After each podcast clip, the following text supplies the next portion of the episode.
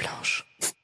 La tech, c'est euh, beaucoup d'appelés, mais peu d'élus. Aujourd'hui, on reçoit euh, l'un d'eux avec euh, Victor Vacrenier. Salut Victor. Salut. Content de retrouver mon compère Renaud Granier. Salut Renaud. Salut Thomas. Et donc, on va ensemble découvrir la, la session d'Absco à l'entreprise Ready Education. Alors, j'ai fait mes petits calculs. J'estime ce que vous n'avez pas communiqué, je crois, sur les montants, mais j'irai aux alentours de 10 millions. J'essaye de lire dans tes yeux. On n'a pas le droit de communiquer dessus, malheureusement. Ok, moi, je pense avoir lu quand même dans tes yeux. Tes calculs sont pas idiots non plus. je oui, bah, a priori, on, on, on tombe jamais très très loin en tout cas. Donc ensemble, on va parler de cette aventure. Si on doit faire un peu de teasing pour les auditeurs, tu, en une phrase, tu résumerais comment euh, tout ce passage de, de la session montagne russe? Euh, Microsoft Excel. Mais sinon apocalyptique. Genre chiant ou Non non. Genre, euh, Excel cool. genre dans le dur, non, dans le dur, dans le dur, dur, dur, dur. Eh ben, on va revenir là-dessus. Direction le euh, premier jour, celui de la signature. Et euh, pour ça, tu as choisi Forever Restless. Je sais même pas de qui c'est, c'est pas écrit. Brutality will prevail. Uh-huh. Un nom tout en douceur. On va découvrir encore des gros sons. Eh ben, on y va.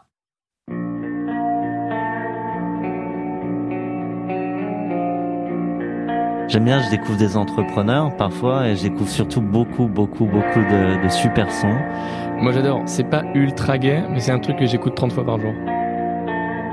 Et donc pourquoi ce choix? Parce que ce jour-là n'était pas ultra gay? Non, c'est par rapport au titre, Forever Restless. C'est en gros toujours sans repos, sans répit quoi. Et euh, parce qu'on allait un peu la chercher au forceps euh, cette, euh, cette session. Et au-delà du fait que c'est un de mes groupes préférés. Donc euh, voilà,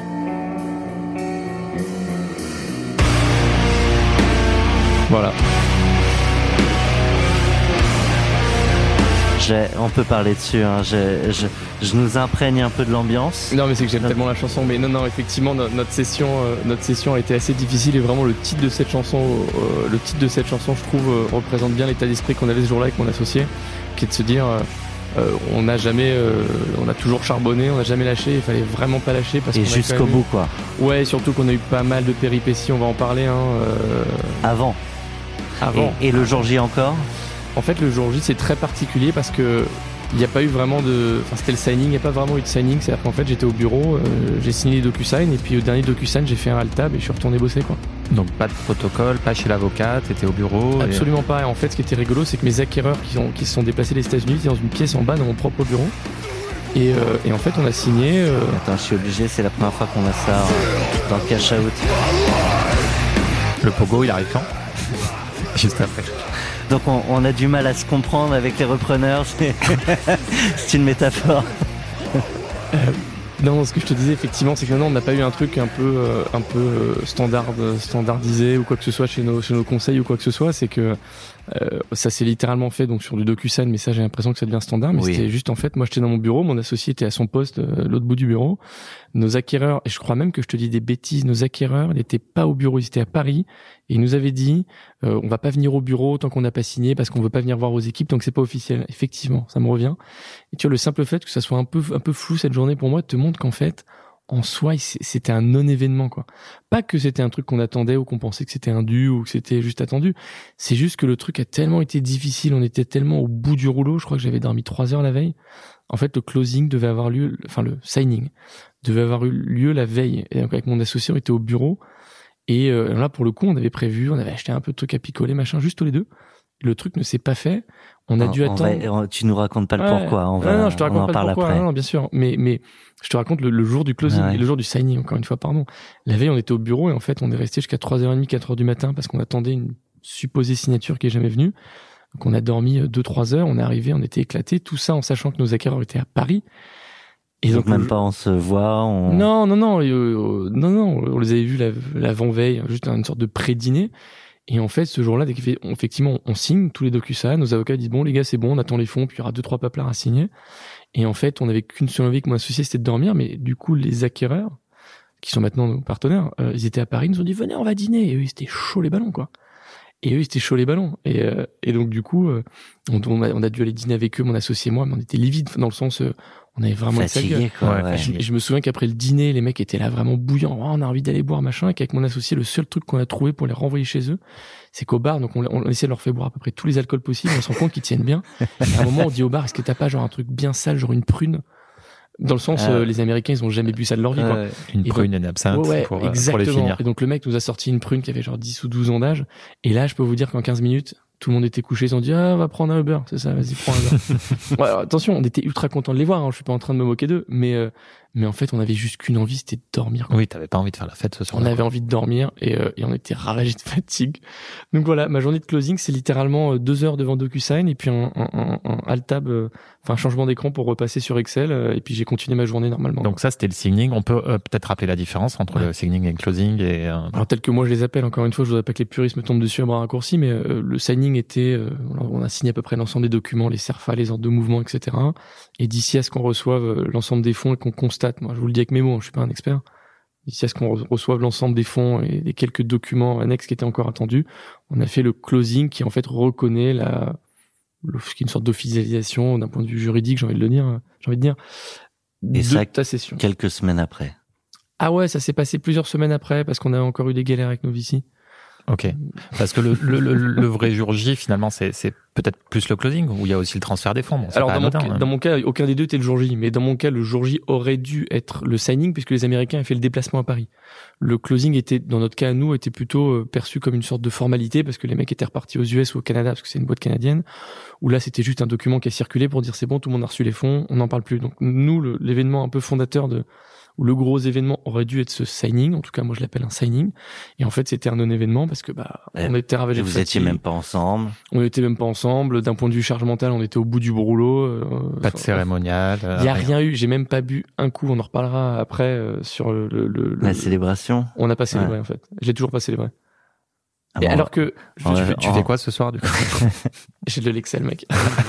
comme tous les Sympa. soirs. Comme tous les soirs, minuit sans. Et, et- il l'a pas dit, mais il fait qu'un événement entrepreneur euh, par an, Euh, donc ça peut être ce soir hein, quand même. Non, j'ai déjà fait. C'est la semaine dernière. C'était le Galion. Et Ah, je suis obligé de rester sympa. fidèle Ah, au Galion. sympa, mais euh, tu as bien raison. Sinon, Agathe et Margot vont elles aussi me tomber dessus. Elles me font très très peur physiquement. On se book 2023, euh, 2023 du coup. Elles ont un énorme ascendant psychologique sur moi. Mais voilà, blague à part, on n'a absolument pas fêté cette session. On est Et- très heureux de l'avoir fait. hein. Et donc ce, ce dîner, c'était l'avant-veille. En fait, on a fait un dîner, le, on a signé le mercredi. Euh, on a signé le mercredi. Les Américains étant arrivés à Paris le, le week-end, ils ont dit à lundi, venez, on va quand même boire un petit coup.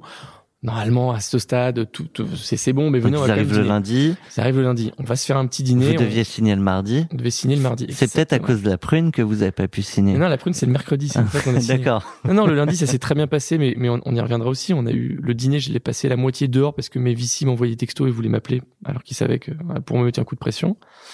On a dû signer le lendemain, ça s'est pas fait. On part du bureau à 4 heures, on arrive le mercredi et je crois qu'on a signé, il devait être, je sais pas, 14, 15 heures, un truc comme ça pour que les US soient debout, quoi. Et voilà, et le soir, on, là, on est allé officiellement avec euh, le CEO et deux, trois, euh, euh, deux, trois euh, C-level, comme ils les appellent, de l'acquéreur. Là, on est allé dîner euh, et boire des coups après. Mais encore une fois, le seul truc que j'avais envie de faire, c'était de dormir et mon associé, c'était pareil. Le mec était livide, quoi. On était deux Casper les fantômes en train de se balader. C'était vraiment rigolo, quoi. J'ai failli m'endormir dans les toilettes en pissé. Enfin, c'est dramatique. T'aurais pu euh, mettre Zombie de euh, Cranberries, ça? Mhm. Ouais. Ça aurait marché aussi. Ça aurait complètement marché. J'aurais même pu calme. jouer dans le clip. On fait un gros flashback. Allons-y. Donc là, gros flashback, les débuts de l'aventure, Slayer. le choix de l'éducation. Ouais. euh, la chanson s'appelle South of Heaven, euh, qui est une, un peu de l'argot pour dire l'enfer. En anglais. C'était l'état euh, de l'éducation avant, de- avant que l'entreprise débarque. Non, non, non, non, j'ai pas cette prétention, ça serait ultra imbu de ma personne de dire ça. Mais par contre, c'était plutôt le, le choix de, de partir d'une fintech qui était en hyper croissance. J'étais chez N26, Ouais. j'étais tout premier salarié de la boîte. Pardon, ça m'enjaille à chaque fois. C'est plutôt le, le choix de se dire de partir d'une startup en hyper croissance N26 où littéralement, je, tu vois, si j'étais resté, si on avait voulu de moi, j'aurais probablement fait une carrière sympa. Et de me dire, je rentre en France, que j'étais à Berlin, et je lance une boîte dans l'éducation. Et là, c'est un peu la réaction des gens, quoi. Et justement, pourquoi? Quels ont été les événements qui ont fait que euh, bah, t'as sauté le pas? Et ben en fait c'est un c'est un constat euh, perso C'est un constat perso. J'ai fait une. Pardon, je me suis arrêté de parler. Before you see the light, you must die. Euh, Qu'est-ce qui m'a fait le constat, excuse-moi Rodo C'est qu'en fait, j'ai fait une école d'ingénieur euh, informatique et après j'ai fait un master à, l'ESCP Europe. Et vous allez comprendre pourquoi je mentionne le nom de l'école. Hein. Euh, et en fait, dans les deux cas, je me suis rendu compte qu'ils étaient un peu à la rue en numérique. On dit pas digital, on dit numérique dans l'éducation. Et, euh, et surtout, euh, donc ça c'était au départ un peu une réflexion perso de me dire c'est marrant quand même, l'école d'ingé informatique, il y a que des ingés, il y a que des devs. Et puis pas des petites écoles quoi, de province. Hein, voilà. Et, et, ensuite du coup SCP Business School, c'est pour ça que je les mentionne. Et des très bonnes écoles en province. Ouais. Tout à fait. C'est SCP Business School, tu vois. Mais, mais tous avec les mêmes problèmes a priori. Tous avec les mêmes problèmes. Tu vois. Je me suis dit, très grande école, ils sont censés avoir les moyens de leurs ambitions. Et, et vraiment, par contre, ce qui a été l'élément déclencheur, pour te répondre, pardon Renaud, c'est quand je suis parti de N26, donc une grosse fintech, hyper croissance, la définition de la scale-up, c'est que je me suis dit, euh, j'étais ultra impressionné de voir une industrie, en l'occurrence, c'était la, la, finance, où le, le, digital ou le numérique, hein, je m'en fous du terme à la limite, avait autant de potentiel de développement. C'est un truc qui m'avait ultra impressionné quand j'avais rejoint bon, la pour boîte. Pour le coup, N26, croissance, euh, ouais. deux voire trois chiffres. Euh, ouais, ouais. Plus, Moi, quand je les avais rejoints, ça s'appelait PPI, on était une carte prépayée pour les ados, et on a pivoté pour devenir, enfin, on, pardon, je dis ça parce que j'y étais, mais euh, ils ont pivoté pour devenir N26. Et à l'époque, quand tu montais une banque mobile, les gens, première question, c'est ah où est-ce que je dépose mes chèques, espèce de guignol? Enfin, personne n'y croyait. Aujourd'hui, vous allumez la télé, ING Direct, Boursorama, etc., etc. Et donc, en fait, en partant de, de N26, je me suis dit, qu'il n'y a pas une industrie où le, où le numérique, le digital, il y a un potentiel de développement aussi important? Moi, c'était le drive que j'avais. Et, et, parce que je suis pas un très grand visionnaire. Vous allez voir, c'est un fil conducteur dans la discussion qu'on va avoir, je pense. Je suis pas un très grand visionnaire, quoi. Donc, donc, j'essaie de me raccrocher à des trucs ultra factuels, les études de marché, des lectures, des, des entretiens que je fais, etc. Et je me suis rendu compte que l'éducation, j'avais pas une appétence folle à titre perso pour l'éducation, mais ça m'intéressait. Et je me suis rendu compte que, bah, de par mon expérience perso et en ayant du coup un peu creusé le Ce sujet, prisme-là aussi. exactement. Et là, je me suis rendu compte qu'il y avait énormément de choses à faire. Et c'est pour ça que je me suis lancé dans cette industrie-là.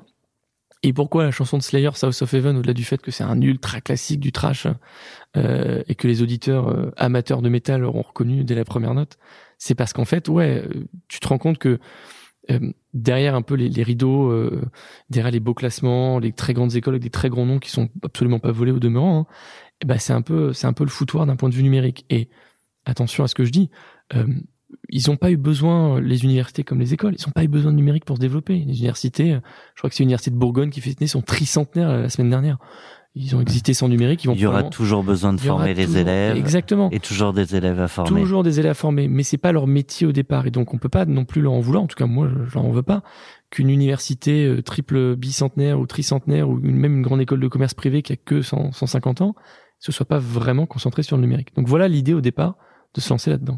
Je disais en introduction, euh, la tech, euh, beaucoup d'appelés, beaucoup de gens qui y vont, souvent aussi par passion. Euh, à la fin, peu qui s'en sortent, peu qui trouvent un modèle et peu qui font un exit. Ouais, effectivement, c'est euh, l'avantage et l'inconvénient de ce secteur. Le, et et, et j'ai normalement, je crois, un bon, une bonne vision. J'ai monté Tech France, qui est, enfin, j'étais un des cofondateurs à l'époque d'être Tech France, qui est la plus grosse asso aujourd'hui de représentativité de ce secteur. Et en gros, ce dont on se rend compte, c'est, enfin pas être Tech France, c'est moi qui m'exprime, hein, c'est que l'avantage, c'est qu'effectivement, tu as beaucoup de gens passionnés qui vont dans ce secteur et qui vont parce qu'ils ont une vraie vision, ils ont une vraie mission, ils veulent avoir de l'impact. Parce que dans l'éducation, c'est quand même un des secteurs où tu peux avoir un, de l'impact au sens et sur le très long terme. Et sur le très long terme. Et ça, c'est plutôt la bonne nouvelle. La, je sais pas si c'est la mauvaise nouvelle. Le revers de la médaille, c'est que tu vas effectivement te retrouver avec beaucoup d'entrepreneurs qui sont juste lunaires, qui sont hors sol quasi utopiques, tu vois, euh, avec souvent en plus des sortes de dissonances absolues de d'étudiants de très grandes écoles qui vont sortir et qui vont dire moi je vais lancer un produit pour aider les jeunes défavorisés euh, à mieux apprendre euh, l'apprentissage de je sais pas quelle matière. Alors que le mec il a fait H4 et il sort d'HEC. Qu'est-ce que tu connais euh, tu vois aux étudiants euh, bref. Ça c'est moi qui parle tout seul mais euh, mais effectivement c'est un secteur qui est qui est euh, Ça n'empêche pas d'avoir la mission. Après, Bien sûr, euh, attention, après euh, c'est comment t'exécutes quoi. Ouais. mais mais le problème c'est que ça ça dessert, ça va de mieux en mieux parce que euh, aussi euh, je- là je tire un peu sur les entrepreneurs mais le secteur était aussi ultra peu lisible. Euh, les processus d'achat ils sont ultra compliqués. Moi dans l'enseignement supérieur la très grande majorité c'est les institutions publiques. Une université. C'est long. C'est ultra long. Il y a une inertie, je veux dire qu'il y a un référentiel temps qui est différent de celui de la Startup Nation. Euh, enfin, en tout cas, des startups euh, tout court. Et donc, euh, c'est vrai que c'est une industrie qui est, qui est, ultra difficile. Donc, non seulement tu as un peu un manque de maturité au côté entrepreneur, à quoi c'est dû, il y a plein de raisons, c'est pas à moi de juger, mais tu as aussi une, des freins côté acheteur. Des freins parfois. côté acheteur. Et donc, du coup, ça fait que c'est un secteur qui est assez peu lisible et qui a eu historiquement du mal à attirer des investisseurs.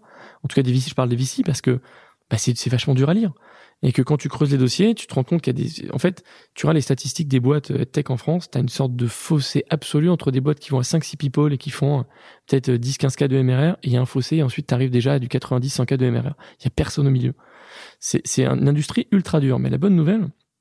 C'est un peu comme en prépa. Je sais pas, j'ai pas fait prépa, j'étais pas Moi non bon. plus, mais c'est des, des retours qu'on m'a fait. Ah ouais, ouais. T'as les très très bons qui sont toujours à 18, t'en as quelques-uns à 10, 11 et tous les autres sont à 3. Je sais pas, moi j'étais Ouais. en ZEP et j'ai fait une école post-bac claquée. J'étais trop nul pour faire autre chose. Donc euh, donc peut-être que ça se passe comme ça en prépa, je demanderai à mes potes plus intelligents que moi, je t'avoue. Mais euh, mais donc ouais, non voilà, c'est C'est comme pas ça. la prépa qui fait l'intelligence. Bah j'espère parce que sinon on est mal on est mal barré. hein. Tout autour de Pardon, la table. pardon, je t'ai coupé. Mais donc oui, euh, tu parlais de la grande majorité à euh, quelques quinzaines de cas de MRR ça. et les autres qui sont à Et qui atteignent du les coup, 100 c'est un marché qui est hyper fractionné, euh, où tu as beaucoup de petits acteurs et très peu de gros. C'est exactement ça. C'est exactement ça. C'est un marché très fractionné, beaucoup de petits acteurs qui, euh, qui, bah, du coup, quand ils vont aller démarcher l'ensemble des, des prospects, il n'y en a pas non plus des millions. Ils sont déjà pris, il y a une concurrence. C'est déjà- quoi les gros du, euh, du secteur, du coup, euh, les deux, trois gros? Alors, sans rentrer dans un niveau de détail qui va vous barber, hein, les, tu peux, les techs, tu peux la mettre en, en K-12, c'est-à-dire primaire et secondaire, enseignement supérieur et formation pro. Ok. Formation pro, vous connaissez normalement tous Ouais. Open Classroom. Ouais. Euh, vous avez entendu parler, des, 40. voilà, vous avez entendu parler des euh, 360 Learning, Corp Academy qui a existé. C'est là où il y a le, le plus de, de, de marché parce que vous adressez dans une partie non négligeable, une part non négligeable, pardon, les entreprises. Mm. Donc là, il n'y a pas de sujet. Dans le K-12, là, c'est un marché qui est ultra dur parce que, enfin, je vais faire dans l'autre sens, pardon. Forme pro, on vient d'en parler. Ouais. Enseignement supérieur, tu t'adresses C'est là où t'étais. si t'es en B2B, c'est là où j'étais. On s'adresse à des établissements. Donc mes clients, c'est à la fois du privé, école de commerce, ingénieur, donc euh, les noms qui parlent, école polytechnique, euh, HEC Paris, Sciences Po, et les universités. Où là, bah, tu vas retrouver des universités du territoire, université de Pau, euh, Pays de la Dour, université de Perpignan, université de Poitiers. Dans ce secteur-là, c'est un secteur qui commence vraiment à bien se structurer, qui fonctionne bien parce que Avec des de- centres décisionnels aussi. Exactement, Ouais. ils, ils prennent des décisions, ils ont beaucoup plus d'autonomie sur la gestion de leur budget. Je rentre pas dans un détail parce que vraiment Ouais. on va endormir tout le monde. La gestion des budgets, des contrats Attends, des bouge universités. Ah ouais, South of Heaven de, Ah, ça réveille. de fort mon gars. Ça réveille. Ouais ouais mais voilà. Donc ça l'enseignement supérieur ça se structure bien, beaucoup d'appelés, peu d'élus c'est sûr parce que bah, la liste des établissements en France on n'a pas 150 000 établissements et les universités je vous rappelle que ça coûte 500 balles par an, ce qui est une très bonne chose. On a un modèle exceptionnel mais du coup leur budget c'est pas Harvard où tu vas payer 80 000 dollars l'année. Et du coup, si on continue d'avancer dans le secteur euh, et continue d'avancer dans le brouillard, littéralement, là, on arrive au bout du truc, c'est dans le K-12. K-12, qui est le primaire secondaire. Et là, c'est ultra dur parce que autant euh, université, école de commerce sont capables de prendre des décisions. Euh, Une école de, les écoles primaires, je crois que ça dépend des collectifs, ça, ça dépend des villes, les lycées ou les collèges dépendent des, des Des régions. régions. Je Ouais. maîtrise pas tout, donc désolé Non, non, si mais j'ai à des peu près. Ouais. Donc, euh, compliqué. Ah ouais, c'est Et en plus, il y a beaucoup euh, des entreprises euh, EdTech qui s'adressent à, à, à ces populations-là. Il y en a en plus beaucoup. Ouais. Donc tu me demandais les noms des champions qu'on pourrait trouver dans, le- dans le secteur K-12. Euh, Enfin, j'en connais, mais qui parleront pas aux Mhm. gens, quoi. Ouais. Ok. Et vous, donc, vous êtes arrivé jusqu'à l'exit. Le sujet, si en résumé, c'est quoi? C'est l'exécution, c'est euh, le bon positionnement? Le sujet, euh, Qu'est-ce que vous proposiez exactement? Peut-être aussi, euh, on n'en a pas forcément parlé. Vrai. c'est vrai. C'est vrai. C'est vrai. Alors déjà, bonjour, Victor va commencer. Enchanté. Ah, tu es là, Victor Ah, Enchanté. Euh, Qu'est-ce qu'on proposait? On proposait une application mobile euh, en marque blanche à destination des établissements pour leurs étudiants, qui est en fait une sorte, nous on appelait le campus mobile. En gros, dans ton app en tant qu'étudiant, tu as ton planning, tes notes, le menu de ta cafette, les offres d'emploi, T'as tout. les menus, voilà. Ouais. En fait, on essaie de La vie digitaliser. du campus. Oui, quoi. exactement. On essayait de mettre dans la poche de l'étudiant un peu sa vie de campus où historiquement c'était du paperboard, du casier, des écrans claqués au sol, répartis sur le campus et tous ces trucs un peu relous, quoi. Et surtout parce que les étudiants, ils ont des logiques d'usage comme vous et moi, hein, mais oui, encore plus parce qu'ils sont plus jeunes. Ils utilisent leur smartphone toute leur vie. Ils comprenaient pas qu'en passant le pas de l'établissement, on leur disent, vous rangez vos smartphones, sortez vos cahiers. Ah, Taras, hein, tu parles, non, mais aujourd'hui, tu prends un étudiant de 18, 25 ans, il va te dire Taras tout de suite. Mhm. Donc voilà. Donc c'était un petit peu, euh, j'ai le droit de dire Taras. Tu peux le dire Taras, si mais tu peux le dire pas plus de trois fois dans, dans J'ai le déjà dit deux podcast. Donc, du coup, il, il te reste un Il joker. me reste mon Joker Taras, du coup je viens de l'utiliser, j'ai pas le droit de le dire. Euh, donc voilà, ça c'était un peu notre, notre vision. Et euh, qu'est-ce qu'il y a, qu'est-ce qu'il y a? Et du coup, c'est un argument pour les Il écoles d'avoir cette appli-là. euh, C'était un argument pour les écoles d'avoir cette appli euh, et parce que ça permettait d'augmenter un peu, tu vois, leur rayonnement, le, la, le- la valeur et le service qu'ils rendaient à leurs étudiants, quoi. Et qu'est-ce qui a fait qu'on arrive au bout C'est ça la question. Ouais, et comme ça, après, on va rentrer dans le dur euh, des, des négos. Qu'est-ce qui a fait Ouais, on va s'éclater d'ailleurs. Euh, si les auditeurs Désolé, c'est douloureux. Ouais, non, mais le, euh, le dur, on, a- on va arriver dans le dur là. Qu'est-ce qui a fait qu'on arrive au bout euh, Si tu veux mon avis, c'est que j'ai juste embauché des gens qui étaient euh, meilleurs que moi et meilleurs que mon associé et qui ont été capables de mener la boîte au bout. Moi, je suis juste un entrepreneur. hein. J'ai pas mené la boîte au bout, quoi. Mais toi, Et- ton talent, ça a été de les acquérir et de les garder, ces talents-là. Si tu veux, mais mais on va dire que collectivement, le, ce qu'on a réussi à faire avec toute l'équipe, c'est qu'on a réussi en fait à, à être plutôt euh, bon sur la compréhension des besoins des étudiants comme des établissements, parce qu'on est on est du B 2 B 2 C. Parce que toi, ton- tu faisais payer à qui Aux établissements? On faisait payer aux établissements. Tu le faisais payer combien, ton appli? On fait payer, ça va dépendre. Une école de commerce va payer peut-être 10 euros par an par étudiant. Ok. Et donc, si elle a 5000 étudiants, elle a payé 50 000. Et une université, parce qu'on voulait pas que ce soit conditionné des budgets, vont payer 30 centimes par an par étudiant. Et l'étudiant la télécharge gratos. la télécharge, euh, c'est l'app mon, mon Institut catholique de Paris, mon HEC mobile, et c'est en marque blanche. Donc voilà comment on est arrivé au bout. Je pense qu'on a été bon euh, sur, ou les équipes ont été bonnes sur euh, comprendre les besoins de nos établissements, où est-ce qu'ils voulaient aller en termes de numérique, sachant qu'ils partaient pas ultra loin pour certains, et les besoins des étudiants en bout de chaîne qu'utilisaient nos apps. Et ju- juste pour finir, est-ce que tu penses qu'une des clés du succès, ça a été la séparation des tâches entre toi et ton associé? Ah, complètement. Complètement, parce que j'avais une, une associée au tout début de la boîte qui est partie au bout de quatre mois. Sympa. Parce qu'on, en fait, non, mais euh, et à la limite, euh, pas de problème. Mais parce qu'en fait, on avait, on avait exactement le même profil. On était incapable de séparer qui faisait quoi. Et je vais vous expliquer par A plus B pourquoi elle est partie. Enfin, un des, des éléments déclencheurs, on reçoit une demande out of nowhere de Le Monde qui tombe sur nous euh, pour nous faire un article. Le Monde Campus. On est comme des oufs. En plus, moi, je suis un abonné Le Monde. J'en pouvais plus. Tu vois, j'ai appelé ma mère. J'ai dit, maman, j'ai réussi dans la vie. Je vais mettre la daronne à l'abri. Je passe dans Le Monde. Tu vois. et euh, j'ai pas, je l'ai pas mis à l'abri. Spoiler. Maison au bord de la mer. Et, ouais, mais ouais, t'étais bon. fier quand même. hein. J'étais fier. Et en fait, ce qui s'est passé, c'est qu'on s'est un peu pris le chou avec mon associé sur qui devait répondre parce qu'en fait, on avait le même poste. Ouais. On avait le même poste. Et donc, du coup, elle est partie et, et, euh, et arrivé à peu près au même moment, un pote d'enfance qui était, qui est rentré directeur technique, qui est probablement le meilleur mec en France sur ses, sur ses, sur son, ses stacks techno à lui. Et là, du coup, c'est très, très bon point, euh, Renaud. En fait, on ne fait absolument pas les mêmes choses. Et on sait qui fait quoi et on discute pas ce que fait l'autre. Ça m'empêche pas, moi, de négocier un peu parce que, voilà. Non, tu reportes, mais, euh, Mais- chacun mais a son exactement. périmètre. hein. Et donc on sait qui fait quoi, on se fait confiance. En plus, on était potes d'enfance, donc du coup, euh, je pense que ça fait aussi partie de- des trucs qui nous ont permis d'aller au bout. C'est qu'on avait cette séparation euh, un peu entre l'Église et l'État, tu vois. On va citer peut-être le nom de ton associé pour lui faire un petit big up. Antoine Popino. Voilà, Envoyez-lui du love. il a Et sa case dédiée. si on veut aller au bout et envoyer du love, eh ben, on enchaîne avec Childish Gambino, This is America. On écoute. T'es obligé de zouker là-dessus. Ouais, ça, ça commence là, autour de la table. Tu sens la patte folle ou pas? Moi, moi, sous la table, j'ai la patte folle. Là. C'est gentil en fait ça. C'est estival. euh, Faut écouter tout. Allez, ultra sympa. Faut aller sympa, tu vas voir. Mais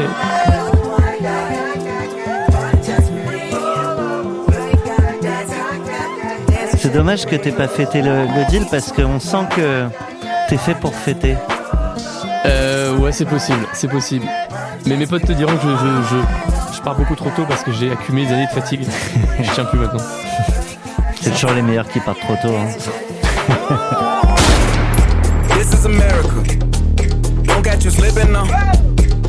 Le de la transition. Ouais, changement d'ambiance. Transition parfaite. Don't catch you slipping now. Don't catch you slipping now. Look what I'm whipping now. On a, on a le clip en même temps, c'est Et le clip est fou. Le, le clip est complètement fou. C'est une critique ultra acerbe de la société américaine, de son racisme institutionnel et tout. Le, clip est fou furieux. Guns in my area. I got the strap. I gotta carry 'em. Yeah, yeah. Alors là, on était dans. On a dit qu'on y allait hein, dans le dur. Ah là, on va rentrer dans le genre. euh, ouais. This is America. Bah, la rencontre avec mes repreneurs, c'est ça Ouais, alors même un peu avant, euh, du coup, euh, il y a eu d'autres propositions de rachat avant Ouais. ce repreneur. Exactement, ouais. En fait, il y a eu deux exits. La première a été complètement foirée euh, avec le même repreneur. Là, on est euh, mi-2019. On est été 2019 et je reçois en l'espace d'une semaine deux mails de deux repreneurs potentiels, les deux étant mes deux concurrents principaux, les deux plus gros du marché. Ah, les pas dans une optique de, de, de Mondiaux. session à ce moment-là. On n'est pas dans une optique de session, on n'est pas dans une- ouvert. euh, On, non, on a notre MR qui fait sa croissance, euh, Pépère Albert, euh, on a mes VC qui sont plutôt sympas et avec qui ça se passe plutôt bien à ce moment-là. Et euh, non, non, mais c'est juste que voilà, d'un coup comme ça, euh, on reçoit les, dans la même semaine deux propositions de leur fonds de private equity du coup sur salut les mecs, euh, voilà, on est machin, on représente machin, je pense que vous savez qui on est, euh, t'inquiète frère, je sais qui t'es. Et est-ce que ça vous dirait qu'on parle quoi? Et, euh, et c'est effectivement que ça, c'est l'été 2019. Et euh, on prend un banquier d'affaires, etc. On avance, on en reparlera tout à l'heure, je pense, mais on avance, on avance euh, avec un des deux repreneurs qu'on décide. On avance sur le projet qu'il nous proposait parce que l'autre le projet nous intéressait pas. Il nous disait en fait, on vous achète et on vire 40% de votre euh, votre payroll. En fait, il voulait racheter le portefeuille du client. Ok. Et ça, ils le disent euh, par mail, noir sur blanc Ouais, ouais, le disent par mail. En Ah fait, ouais, bah, au départ, à il veut- l'américaine, quoi. À l'américaine, quoi. Euh, les deux, les deux étaient américains. Euh, et euh, donc le premier, on, on décide assez rapidement de pas trop avancer. On avance avec le deuxième, qui s'appelle Ready Education Air, qui est notre acquéreur aujourd'hui. Ouais. On avance, octobre, novembre, décembre 2019. euh, Tout va bien. tout va bien. On commence déjà à avoir des prises de chou avec nos VC à ce moment-là, qui nous font signer une side letter parce qu'ils considèrent que le prix de vente est pas assez excitant pour eux, donc ils veulent override le pacte. Alors, ça veut dire quoi, ça, du coup euh, Ah, ça veut dire que, bah, en fait, quand tu lèves des fonds, tu signes un pacte d'associés mhm. qui dit bon bah voilà, euh, quel- en, en cas d'événement de, je sais pas de session, voilà comment on va partager l'argent avec tes liquides prêts, ce que tu veux. Euh, alors par avance désolé si je déconne parce que je suis pas un expert, mais je comprends un minima ce qui m'est arrivé. Et, euh, et ce que je co- comprends à l'époque, c'est que euh, sur le prix de session qui est proposé par par la boîte, mes VC sont pas satisfaits. Donc ce qui veut probablement dire qu'on vend pas assez cher. À la limite, ok, on a peut-être pas été assez bon dans l'exécution, fair enough.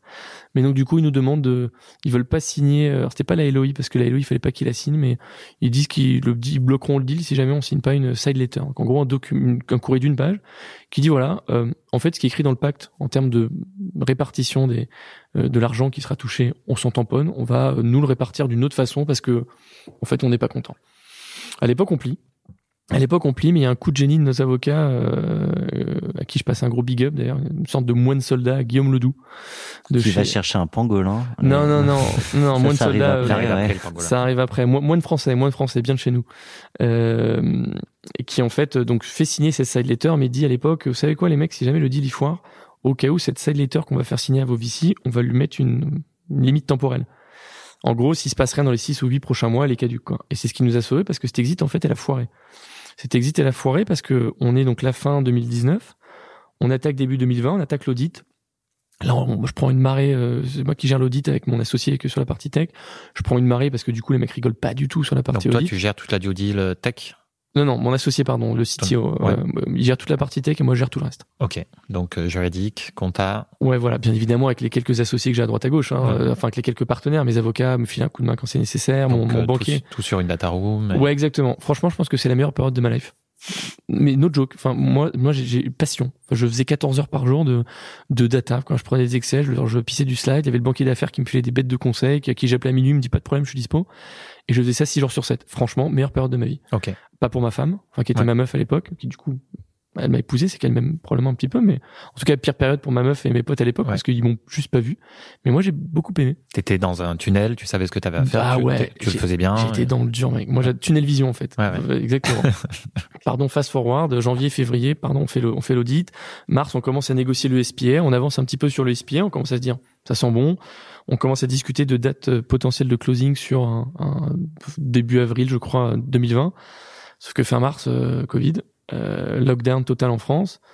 Euh, et je pense que vous vous souvenez toutes euh, à l'époque, toutes et tous, pardon, à l'époque, on se disait ouais, non mais ils vont pas fermer le pays. Puis quand ils ont fermé le pays, non t'inquiète frère, dans trois semaines on va voir le pays, il peut pas nous empêcher de sortir. Bah, mon gars, Si, si. on est tous restés chez nous pendant deux mois, on a tous pris 5 kilos. Euh, et donc en plus le, le problème c'est que du coup à l'époque nous ce qu'on se dit, on reste en contact ultra régulier avec l'acquéreur.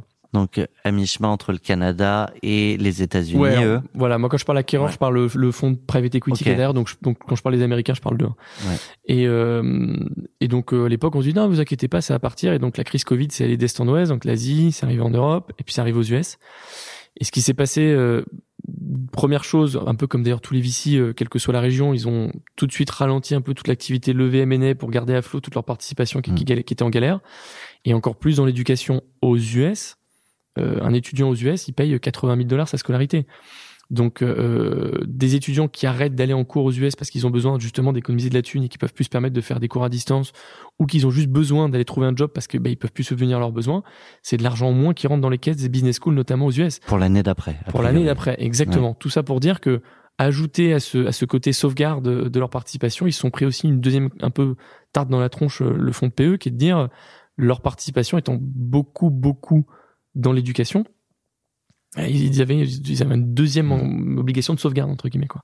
Donc le deal saute. Parce que ton MRR, il est validé pour l'année. Euh, Exact- mais en exactement, fond, t'as ouais. tout compris. Et donc le, le, le, le deal le deal saute. Et là aussi coup de génie de mon banquier d'affaires euh, Mathieu Daoufars, euh, que je suis sûr que certaines des personnes qui écoutent le connaissent parce que au-delà d'une pointure, le mec est juste exceptionnel. Quelle boîte?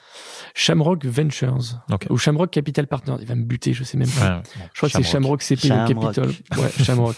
Bon, Mathieu Daoufars, de toute façon, voilà, le, le patron. Et le mec a un peu un coup de génie où il me dit, donc là, on est avril 2020. Avril-mai 2020, on commence à comprendre, pardon, que le deal va sauter. Les mecs commencent à être de plus en plus distants. On commence, et puis Mathieu commence à me dire, il me prend par la main, il me dit, faut que je te dise un truc. C'est comme quand tes parents te disent, c'est ton chat, mais il va pas rentrer ce soir. euh, bah, en fait, il m'a fait pareil. Il m'a dit, Victor, faut que tu fasses le deuil de ce deal, il va jamais arriver. Et donc, au-delà de, de, du, Déjà, parenthèse, vas-y.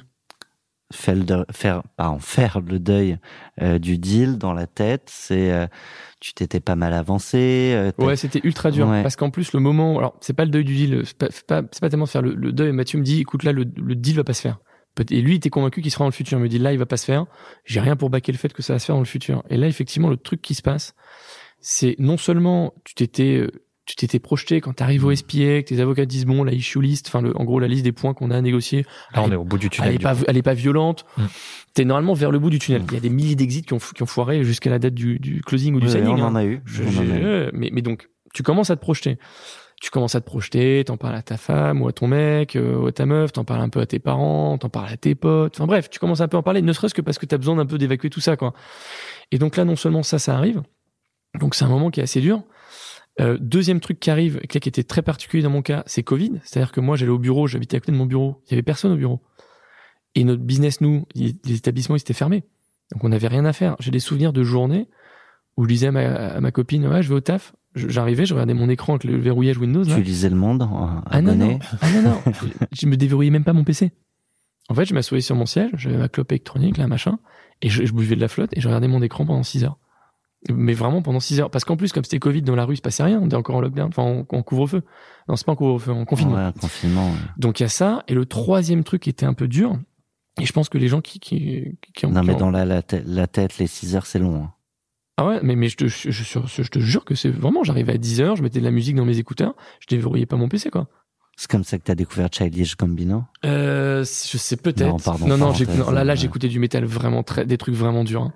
Des trucs vraiment sales. Et euh, et donc ça, ajouter à ça le fait que tous tes salariés ils sont en confinement, donc en plus d'un point de vue RH, les gens, tu vois, ils sont en situation d'isolement. T'as des gens qui commencent à être dans le dur parce que précarité, à défaut de précarité, euh, ils voient pas leur famille, ils voient pas leurs potes, ils habitent à Paris dans des apparts qui sont pas fous. Là, le Euh, staff, vous étiez combien à l'époque? On était euh, une quinzaine, un truc comme ça. Ok. Pas une pas tu connais tout le monde. euh, Ouais, voilà, t'es t'es proche de tout le monde, même Mm. si t'es, même si tu gardes une distance qui est parce que t'es dans un, un milieu pro. euh, Moi, ça m'a, moi, moi, j'étais obligé de me sentir, euh, putain, tu vois, je pensais aux Concerné. équipes, quoi. Mm. Et en plus, concernant les équipes aussi, t'avais un autre truc qui est que toute la partie, donc, de, de septembre à, à mars, sur l'exit, tu t'es pas vraiment concentré sur l'exécution de la boîte ou sur la vision. Surtout quand t'es 15. Parce que t'es focus, t'es t'es dans mon tunnel de due deal, etc. Donc, en fait, arrive un moment où, d'un coup, on te redemande de te reprojeter à 2-3 ans parce que tes équipes disent, bon, bah en fait l'exit elle se fait pas euh, bon du coup ok on continue c'est quoi la direction de la boîte? Tu te rends compte que ça fait 3 4 5 mois que tu t'es pas posé la question de c'est quoi la direction de la boîte. Parce que à ma taille de boîte j'étais vraiment ultra investi dans, dans, le, dans le deal dans la due deal et dans les négos donc voilà donc euh, période un peu sombre un peu dure. Ok. et, euh, et euh, coup de génie entre guillemets du, du, du banquier d'affaires Mathieu banquier d'affaires, ouais. qui me dit écoute là le deal il est foiré fais ton deuil ça va aller. Euh, il me dit voilà par contre tu continues de leur parler toutes les semaines. Et je dis ah Mathieu j'ai la flemme ça me fait mec dit toutes les semaines tu parles au CEO de la boîte toutes les semaines je veux rien savoir. Et donc de quasi pendant un Et, an euh, où tu dis quoi? Je Tu l'appelles pour lui je, raconter ta je semaine. demandé à Mathieu mon banquier C'est la je pluie lui- le beau temps. je, lui dis, je lui dis quoi frère? Il me dit je m'en fous, tu te démerdes. Il dit je veux pas savoir, tu lui parles. Non mais ouais, le mec m'a, je lui demande de me parler comme ça. Il parle comme ça de toute façon. Il m'a dit je m'en fous, tu te démerdes, tu lui parles. Je veux rien savoir. De- il me dit si t'as envie, je suis ton psy, tu m'appelles, tu fais un débrief, tu m'appelles, tu pleures, y a pas de problème, je suis là pour ça, mais tu lui parles. Et, euh, et en plus physiquement il me fait peur aussi. Beaucoup de gens me font peur physiquement. hein. Donc euh, donc il a non mais en tout cas il avait un gros Je te trouve ascendant. un peu trop en confiance aujourd'hui et je, je vais me remettre en question. Non non mais mais donc, il- non mais en vrai au-delà de ça le, le mec étant vraiment expert de ce qu'il fait et moi ayant toute confiance en lui quand il me dit de faire un truc je le fais quoi. Mhm. Et donc en fait, pendant un an et demi, parce que là on est en avril, mai 2020, et notre session elle a eu lieu en décembre 2021, donc un an et demi après, on s'est parlé pendant toutes les semaines, une heure. Et effectivement, parce que la question que tu me poses, parler de quoi? Je sais même plus, mec. De tout et de rien. On parlait de la culture. En fait, les premières semaines, ça- c'est facile. Tu parles de la culture, de ta vision, de ta mission. Ah, incroyable, we're so aligned, amazing, machin. Et Mais fait- puis tu réinventes pas ta culture et ta mission toutes les trois semaines non plus. Exactement. hein, Et donc. arrivé un moment, tu sais plus trop de quoi Ouais, parler. C'était fait, réciproque, lui, il voulait garder le lien aussi. euh. Bien sûr, bien sûr, je, je, je suis pas idiot non plus. Je, je voyais complètement la valeur de, derrière ce que m'a demandé de faire le banquier, pourquoi le CEO derrière continue à vouloir me parler. Mais euh, mais euh, mais donc non, en fait, on a continué de se parler. Et ce qui a permis, euh, ce qui a permis de, de bah, en fait de l'updater sur la croissance de la boîte, parce que ce qui s'est passé, c'est qu'on sort de Covid, nous on est dans l'éducation, donc les campus réouvrent. Notre application mobile Plus vite qu'ailleurs d'ailleurs en plus vite France. qu'ailleurs, exactement, parce que l'éducation, bah, t'as bien Ouais. vu les situations d'isolement, de précarité, les étudiants qui sautaient par la fenêtre parce qu'ils avaient 18 ans, parce qu'ils sont dans leur CTU, ils ont plus de thunes pour bouffer. Enfin, c'était dramatique ce qui s'est passé.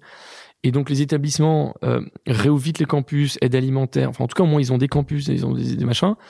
Notre app, euh, je- dans une part non négligeable, c'est un outil d'engagement entre l'établissement et l'étudiant. Donc effectivement, que la rouverture des campus, notre truc a un peu explo- explosé, en tout cas beaucoup plus marché qu'il Oui, marchait avant arrivait à, à point nommé. à point nommé. Et puis on était là depuis 5 ou 6 ans quand même. Mhm. Donc on il n'y a pas de côté opportuniste, tu vois. C'est, non, ça fait 6 ans qu'on est là, les mecs. Et donc euh, tout se passe bien. Euh, on fait une année, donc nous on fonctionne en année scolaire, donc 2020-2021, qui fonctionne vachement bien.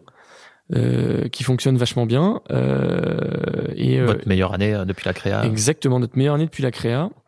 Donc et- vous vous remettez bien aussi de cette de ce no deal initial. quoi. Exactement, on se remet bien à ce no deal là et on est au deuxième trimestre 2021 du coup et là on se dit il faudrait qu'on attaque une levée et euh, et puis on, on se dit on va aller voir nos fonds pour faire un bridge parce que ça serait bien d'avoir un peu plus de cash et puis parce qu'en plus je sentais que mes tu vois les équipes euh, on- là c'était le moment où les gens tu pouvais commencer à retourner au boulot au début 2021 Mhm. euh, Ils avaient envie de renouvellement, de ils avaient envie de renouvellement etc. de vision, etc. ouais et puis moi j'avais envie d'être un peu plus sympa avec les salariés J'accélère volontairement. Vas-y. Vous allez chercher le bridge? on va chercher le bridge j'utilise la moitié du bridge pour prendre des nouveaux bureaux ce qui n'était pas du tout le deal initial mais en fait j'avais envie tu de te fais kiffer quoi. Non, je voulais faire kiffer les équipes. Ouais. Moi, je m'en fous. Moi, ouais. j'ai pris la pire place dans le bureau. Je suis en face des toilettes. Mais j'avais envie de faire kiffer les équipes. Et euh, du coup, là, le, on entame une levée de fonds. Pour de vrai. Hein. Euh, mon, mon banquier d'affaires me dit viens, on fait un dual track, mais d'abord, faut qu'on attaque la levée. On attaque la levée. On commence à avoir des bonnes marques d'intérêt. On est, euh, on se rapproche de la signature, en tout cas de la rédaction d'une LOI avec plusieurs fonds, dont un ultra ultra pertinent pour notre industrie. Euh, et en fait, à ce moment-là, mon banquier me dit bah d'ailleurs tu parles toujours à tes copains ton CEO là bah euh, là c'est le moment de lui dropper le fait que t'es enlevé et ça faisait plusieurs semaines je dis je peux lui parler de levée? Il me dit lui en parle pas maintenant. Lui en parle pas maintenant. Le taf d'un banquier comprendre les, ta- les, les timings. Et donc là il me dit là c'est bon. On commence à se rapprocher d'une LOI on a parlé multiple on a parlé valo. Tu peux aller lui en parler. Et euh, euh, bah, le Marveau euh, du coup j'en parle au CEO je crois une semaine après on reçoit un mail de leur euh, investisseur. Bonjour T'as fait monter la sauce euh, jusqu'au bon moment quoi. c'est vraiment, c'est vraiment ça. Les mecs sont revenus, tu sais, comme ce même avec le petit truc qui apparaît, genre coucou. euh, et donc du coup, ils sont réapparus. Et, et là, euh, bah, on envoie le banquier au front tout de suite. Et le banquier il dit, bah, ça va être facile, les mecs. Euh, Là, on négocie sur un multiple de temps. Donc si vous voulez, bah, on y va, quoi. Et, euh, et du coup, euh, Donc voilà. c'était plus grosse valeur un que plus grosse valo. précédente. Ouais, bah, ouais. parce qu'on avait déjà fait plus de MRR et en plus de, le banquier parce qu'on était dans une meilleure position de tout, de traction, de cash, de ce que tu veux, il allait chercher une autre valo. En plus, il allait À, chercher un très bon multiple. à titre informatif, Ouais. les, les multiples de Valo, c'est quoi? EBIT, CA, c'est euh, dans les tech Euh, c'est notre euh, MRR ARR standard. Ok, On est du mais les, les multiples, c'est combien euh, Ah, nous, quand on allait chercher, euh, on allait chercher des multiples. euh, tu vois, on avait fait notre étude, on se disait si on n'est pas mauvais, on va chercher entre 5 et 7 en essayant de taper au milieu entre 6 et 6,5, tu vois. Ok. En tout cas, moi, sur mon industrie et au moment de mon deal, parce que là, j'ai cru comprendre que c'était un peu le bordel en ce moment, au moment de mon deal euh, mi-2021, c'était à peu près visiblement ce qui se faisait sur le marché, euh, Donc Éducation 7 fois l'ARR, ouais. quoi. à peu près. Grosso modo. America. I just checked my follow and listen. Je remets volontairement la musique parce qu'on a dit que ça a été compliqué. Ensuite, une fois que là, ça y est, vous recevez euh, la nouvelle offre. America. C'est exactement ça. Littéralement, get your money. C'est un peu ça, c'est un peu ça parce que eh ben là euh, on a une LOI, on la signe du coup très vite parce qu'on tombe très vite d'accord avec eux. Et, euh, et ce qui s'est passé en plus entre temps, c'est qu'ils ont changé d'investisseur.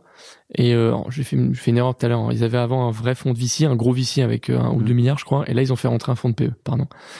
Et donc là, ce qui se passe très très vite, c'est que les mecs me disent, on signe la LOI.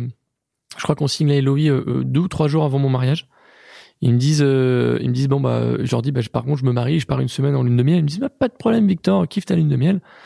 Donc euh, ou le voyage de noces, je sais pas comment on appelle. Donc on signe LOI, je me marie, on fait la teuf, je pars en lune de miel et je me souviens très très bien avec ma copine on rentre, je crois genre le, je crois qu'on rentre le dimanche, un truc comme ça. Le lundi matin, 7 heures dans ma boîte mail. Bonjour Victor, voici la liste de due deal. Genre le, le matin même du retour. Et euh, et alors là, autant la première due deal, j'avais cru que je prenais la marée, autant là. Là, c'est un fonds de PE ultra énervé. Euh, la moitié des analystes chez eux, ils sortent de la CIA. No joke. Hein. Les- un énervement total. Encore la meilleure période de ma vie. Ok. Et, et vraiment, ça, c'est peut-être un conseil. Encore une fois, j'aime pas donner des conseils, mais euh, euh, Retour d'expérience. retour d'expérience. Plus vous essayez de prendre ce genre d'activité, en tout cas dans mon cas la deal de façon ludique, et plus ça sera facile à vivre.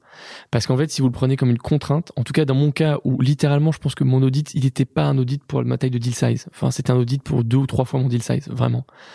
Et, plus vous essayez de prendre ça de façon ludique, et je pense, j'espère, plus ça sera facile à vivre.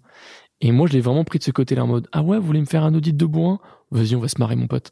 Et, euh, et je le prenais vraiment comme ça. Et donc en fait, chaque slide que je faisais, je m'étais fait un petit compteur de, de complétion de mes slides. Donc dès que je mettais à jour, le compteur se mettait à jour et ça me faisait triper tout seul à 2 heures du matin au bureau. Je sais que d'un point de vue extérieur, ça peut sonner ultra déprimant ce que je raconte, mais moi, ça m'a permis de, de, de vraiment non De seulement d'é- tenir le, le d'éclater côté mon challenge du. euh, non seulement de tenir au challenge, en plus de l'aveu de, de tout le monde en face, donc des avocats comme des, des hackers, de dire franchement, on n'a jamais vu un audit comme ça, en tout cas sur ton niveau de boîte, hein, bien sûr, euh, toute proportion gardée, et surtout que ça a été un one man show avec mon banquier, quoi. Tout l'audit technique, encore une fois, mon associé, il a fait un truc pareil lunaire. Les mecs ont dit ah ouais, en fait, vous êtes chaud en tech, mais avec le banquier d'affaires, c'était un one man show, et on a tripé quoi. Donc euh, donc voilà, on fait on fait tout cet audit donc en retour de voyage de noces. Jusque-là, ça a l'air de bien se passer. Jusque là, ça, jusque là, ça se passe très bien parce que on a signé l'LOI, on est plutôt d'accord avec les VC sur un waterfall parce que notre banquier, prenant euh, euh, expérience de, de ce qui s'était passé euh, 18 mois avant, est déjà un peu monté au front avec les VC en disant bon, on veut être sur quel multiple Je vous ai fait un simili waterfall sur la valo de la LOI. Est-ce que tout le monde est plutôt d'accord? À cette époque, les VC sont ouais, ouais, c'est pas ce qu'on veut, mais ils sont pas, ils émettent pas une fin de nous recevoir. Ok, ils nous disent c'est pas ce qu'on veut, mais bon, ok. L'audit se passe ultra bien. Euh, ça dure deux, trois mois. On arrive effectivement, deux mois. On arrive effectivement sur euh, début novembre. Euh, là, on commence à négocier le SPA. Et là, pareil, en vrai, ça se passe bien. Euh, nos avocats, euh, nos avocats, euh, je vous parlais du moine soldat, mais il y avait, aussi l'éminence grise au-dessus, Caroline, euh, bas devant soulier, une sorte de, fusée atomique, Laura Dufresne en IP, donc en plus on est ultra bien accompagné. On a notre DAF externe de chez Lisan Finance, le sang de la veine Lisan Finance, hein, si je peux me permettre, qui nous aide, tout se passe très bien. Pas Les- de point de friction, rien. mais, mais, mais zéro. Des points de friction standards, c'est-à-dire c'est quoi les moyens qui vont être mis à notre dispo? Parce qu'on a un earn-out. Donc, euh, donc les mecs on leur dit ok, il y a un earn-out, mais qu'est-ce que vous nous mettez à dispo? Est-ce qu'on a Une un proportion d'earn-out que tu peux donner? Euh, sur le prix global? sur le prix global, une proportion earn-out qui est quasiment 50% quand même. Ah oui, qui est énorme. Ah ouais, un énorme earn-out. Ok. Mais en- qui est dû parce que qui est dû à un, un fait notamment, c'est que notre banquier est allé tellement négocier dur. Euh, euh, au-delà du multiple par rapport à ce que nous on faisait en RR ou en MRR qu'en fait ils ont dû eux-mêmes nous rajouter un earn-out un peu vénère Mm. et en fait ils ont racheté trois boîtes la même année et les autres ils ont pas eu d'earn-out Mm. parce qu'ils ont ils ont négocié sur des multiples à deux ou trois mais nous il s'est tellement énervé notre banquier. Donc tout se passe bien Ouais. quand soudain. Là, c'est la musique qui fait peur Ouais. C'est là où je je parle des VC? C'est là où tu parles des VC. Oh, Si c'est les VC dont il faut parler, bien sûr. Euh, en, en vrai, on n'a pas eu de problème euh, avant d'arriver au VC. Je, te jure, les issues listes, tout se passait bien. Les avocats, ils ont fait leur un taf de fou, le banquier, taf de fou. Notre DAF, tout le monde est content. On a quelques points de friction avec l'acquéreur sur, ok, on a un earn-out, mais qu'est-ce que vous nous promettez en termes de poste, de moyens? Ok. Et en fait, les frictions, elles commencent gentiment à apparaître avec les VC. Et là on, là, on se rapproche du deal. hein. Le deal, c'était le 8 décembre 2021.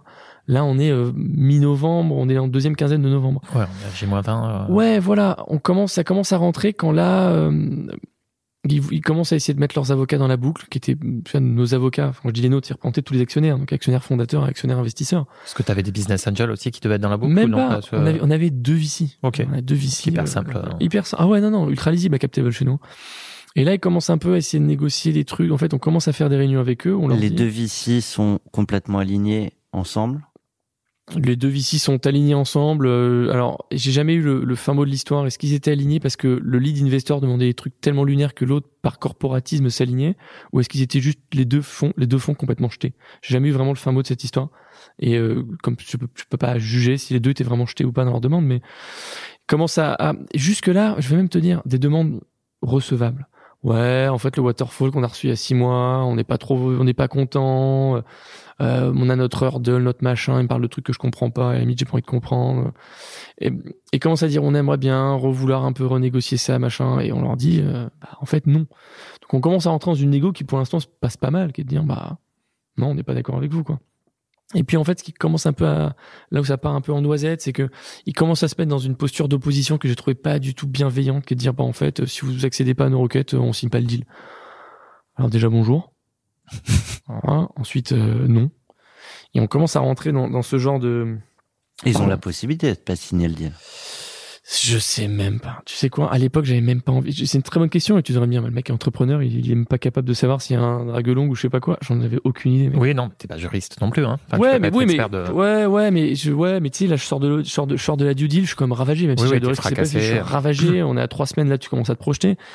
Et euh, je, je regardais mes notes. Je suis sûr que tu as des anecdotes croustillantes. Ah, mais là, c'est un peu la partie de poker où tu pourrais décider de te coucher pour aller au bout et, et sortir du casino. Ouais, ouais, si ouais. Je fais mes métaphores. C'est ça, ouais. Donc tu ne lâches pas. Donc là, on lâche pas. Euh, Vous ne lâchez pas. On lâche pas. Oui, quand je dis oh, je lâche pas, c'est mon associé. On, on, fait, on fait, on fait bloc, on fait corps tous les deux.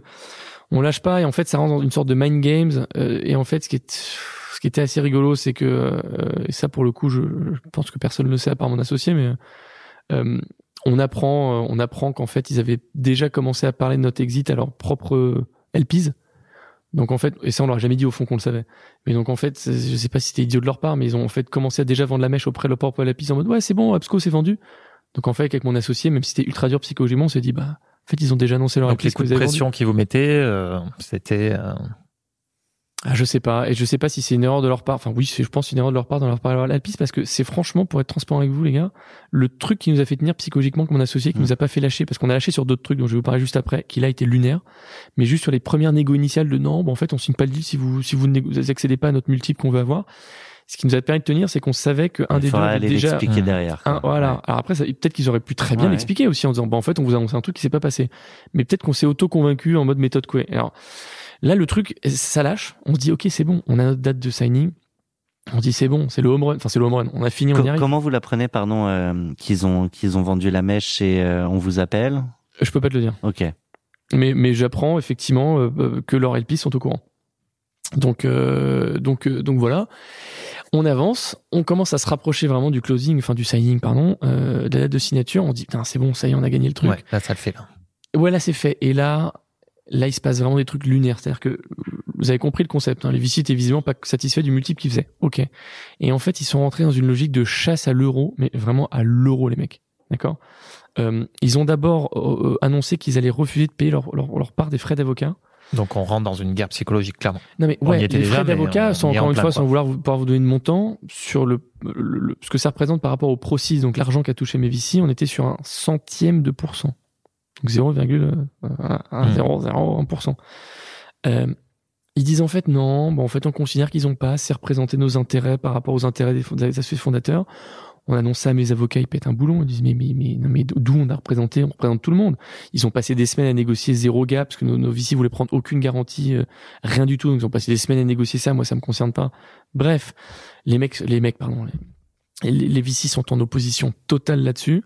Qu'est-ce qui se passe avec mon associé? Là-dessus On lâche, on craque, on dit, tu sais quoi, on va payer votre frais d'avocat. Et normalement, ce qui leur part aurait dû être euh, partagé entre tous les restants, notamment les porteurs de BSPCE. On a dit non, il est hors de question que nos salariés qui ont des BSPCE, ils se retrouvent à avoir moins de thunes à la fin parce que nos idiots de, de Vici ont essayé de faire une négo à la compte dernière minute. Donc mon associé et moi, on se prend, c'est nous pour le coup, ça double quasiment ce qu'on paye en termes de frais d'avocat. Mmh. Nos avocats ont été ultra réglo parce qu'en fait, les Vici ont dit, on veut que vous retourniez toutes les heures que vous avez passées, vous recalculez quand est-ce que vous avez passé pour les associés fondateurs ou pour les associés investisseurs. Ça, ils l'ont pas facturé. Alors que littéralement, ils auraient pu dire, bon, vous savez quoi, ok, va repasser notre temps à calculer ça. Ils ont été ultra réglo. Je crois même qu'ils nous ont fait un prix pour mon associé et moi, parce qu'ils ont dit, franchement, ça nous, fait de la peine ce qui se passe. Et puis même, même, vous deux, toi et ton associé. Même, même nous deux. Là, on est vis-à-vis -vis des salariés. On est, la semaine, on est la semaine avant le closing. Enfin, Ouais. avant la signature, pardon. On a la semaine avant la signature. Plus le stress de ça va signer, pas signer. euh, Il y a Exactement. Le, ça va là, signer, stress pas signer. intense, quoi. Là, les Américains nous disent, OK, on monte dans l'avion. C'est le week-end avant, avant la, la semaine de signature. Donc là, c'est bon. On y est. Pour nous, on se dit, c'est bon. Les mecs sont dans l'avion. Il peut plus rien se passer. On arrive. Ils sont, donc, donc, du coup, ils sont à Paris. Le fameux lundi soir. Donc, on Ouais. signe le mercredi. Donc, il y a lundi, Ouais. mardi, donc mercredi. là on est à J-3. On est à J-3. Le fameux La lundi soir. prune. La- non, c'est le mercredi, Non, ça. c'est le mercredi. C'est désolé, j'étais pas clair. mais Ah, décidément, euh, mais on peut boire une prune après si c'était Ouais. chaud. hein, mais mais, euh, il est quelle heure là? Il est un peu tôt. hein. il est un peu tôt. Le lundi soir, ils nous disent bon, on est à Paris, on va, on va- on veut pas venir au bureau parce qu'on veut pas voir vos salariés tant que c'est pas signé, ce que je comprends tout à fait, mais venez, on va quand même faire un petit dîner. On va dîner et en fait, ce qui se passe, c'est que je suis en route pour aller au resto, qui est à une borne de chez moi en vélo, tu vois. Je suis en route pour le resto et là sur la conversation WhatsApp avec les VC, mon associé et notre banquier d'affaires, je sais pas quelle dinguerie nous fait euh, notre lead investor et du capital que je salue au passage qui dit euh, non ben en fait euh, en fait on est toujours pas content on pense qu'on va pas signer euh, machin etc et donc je, vous avoue je vais être franc avec vous je sais même plus c'était quoi le point de négo qu'elle avait ce soir-là. La- c'est une des partenaires et en fait ce qui s'est passé c'est que le resto on est avec les les, les, les américains c'est la première fois qu'on les voit en vrai en plus hein, Mhm. qu'on les rencontre en vrai Donc il te met dans des bonnes conditions toutes psychologiques pour voir les Américains. 15 minutes, j'ai dû sortir du resto, soit pour passer un coup de fil, soit pour aller sur euh, WhatsApp pour voir ce qui se passait, soit pour faire du téléphone arabe parce qu'en fait, ma VC euh, a appelé mon banquier d'affaires, mais en fait après elle a appelé les avocats ou je sais pas quoi, ou elle a surtout appelé mon banquier d'affaires qui me rappelle pour me dire, euh, là il y a ta VC qui part en noisette, qu'est-ce qu'on fait, etc. Je comprends pas. Elle veut en fait finalement renégocier. Elle trouve que le pacte, le, le mandat qu'on a avec notre banquier d'affaires, ça doit pas être au prorata des proceeds, mais au prorata de, de, de la participation dans la boîte. Donc encore une, euh, elle tente encore une fois d'aller gratter 10 balles parce qu'elle va toucher plus de proceeds qu'elle avait de participation dans la boîte parce que liquidation préférentielle. Mon banquier dit c'est lunaire, mec, je sais pas ce qui se passe. Je, je suis obligé en plein resto sur la table de ressortir le mandat qu'on a signé 18 mois avant, disant bah désolé, tu l'as pas fait comme tout le monde. C'est comme ça que ça se passe. On est le lundi soir. Ensuite, on va le lendemain, le mardi. Le Avec le deal à la base qui devait être le mardi. qui est avec le ouais. mardi. Le- on se rend compte euh, que parce qu'il y a un problème de de- d'annexe de, DocuSign, le fichier est trop gros pour passer sur DocuSign. Les, les avocats des hackers nous disent en fait on va peut-être pas pouvoir signer ce soir. Euh, en fait, on, on a mobilisé. Je sais plus exactement. Encore une fois, c'est vraiment flou cette période-là parce qu'on était tellement dans le dur. Mais je sais que ce soir-là, tous les associés d'Absco, donc les investisseurs et mon associé et moi, on était derrière notre PC. Nous au bureau et eux, je sais pas où ils étaient, probablement chez eux au bureau, mais à la limite, je m'en fiche parce qu'on avait des trucs à signer. Et je crois que c'était nos avocats qui voulaient nous faire pré-signer des trucs parce qu'il fallait. En fait, c'est ça, putain. Il y avait une histoire de date, comme ils avaient, on avait fait des, des obligations converties pour le bridge. Tous les jours, il y a des intérêts qui courent. Et parce qu'en fait, on signait une date qui était le date, euh, certains jours en France, avec le fuseau horaire, c'était encore la veille aux US. C'était ça. Que ça se Exactement. Désolé si c'est un peu flou. hein. Ah, Et donc, en fait, clair. ce qui se passe, c'est qu'on commence à signer pendant le signing, enfin, pendant le, le première signature de ces documents-là, une, un novicier nous dit, bon, en fait, je suis un peu fatigué, je crois que j'ai attrapé froid, je vais aller me coucher. Obligé, non mais, je vous jure que c'est vrai. Obligé de dire, je suis désolé. Il était 21h, hein, je parle pas 23h. Ouais, ouais. Euh, 21h. Je te ramène une tisane avec Non, un mais- peu de miel. Je prends mon vélo, je viens. je Toi, te t'es dans ramène- un état second, je te là. ramène, on est- un, je te ramène un meuge de coke, du whisky, ce que tu veux, je m'en tamponne, ce que tu veux, je te l'amène, mais tu restes debout. Euh, euh, avec mon associé, on est au bureau. Donc finalement, cette, le vice, il reste debout.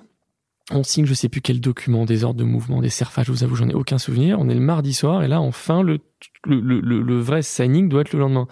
Mais on est quand même resté au, au bureau assez tard avec mon associé, parce que justement, nous, les trucs qu'on a signés, on devait les signer avant minuit. Mais comme aux US, c'était 6 heures derrière, on a dû attendre que eux les signent pour s'en aller. Mais mon associé et moi. Et donc, effectivement, on est au bureau jusqu'à 3 ou 4 heures du matin pour, pour attendre que aux US, où il est genre 19 ou 20 heures, ils aient signé le truc. On rentre chez nous, et donc il est effectivement 4 heures du matin. Euh, on revient le lendemain et c'est T'es le- cramé. Ouais. T'es Ouais, cramé. le fameux- Et c'est D'où ce le- que je vous disais. D'où le jour J. Le jour J introduction, en fait, j'en ai pas de souvenir parce que bah, j'ai fait un alt tab DocuSign quand j'ai reçu un mail et je suis retourné bosser quoi.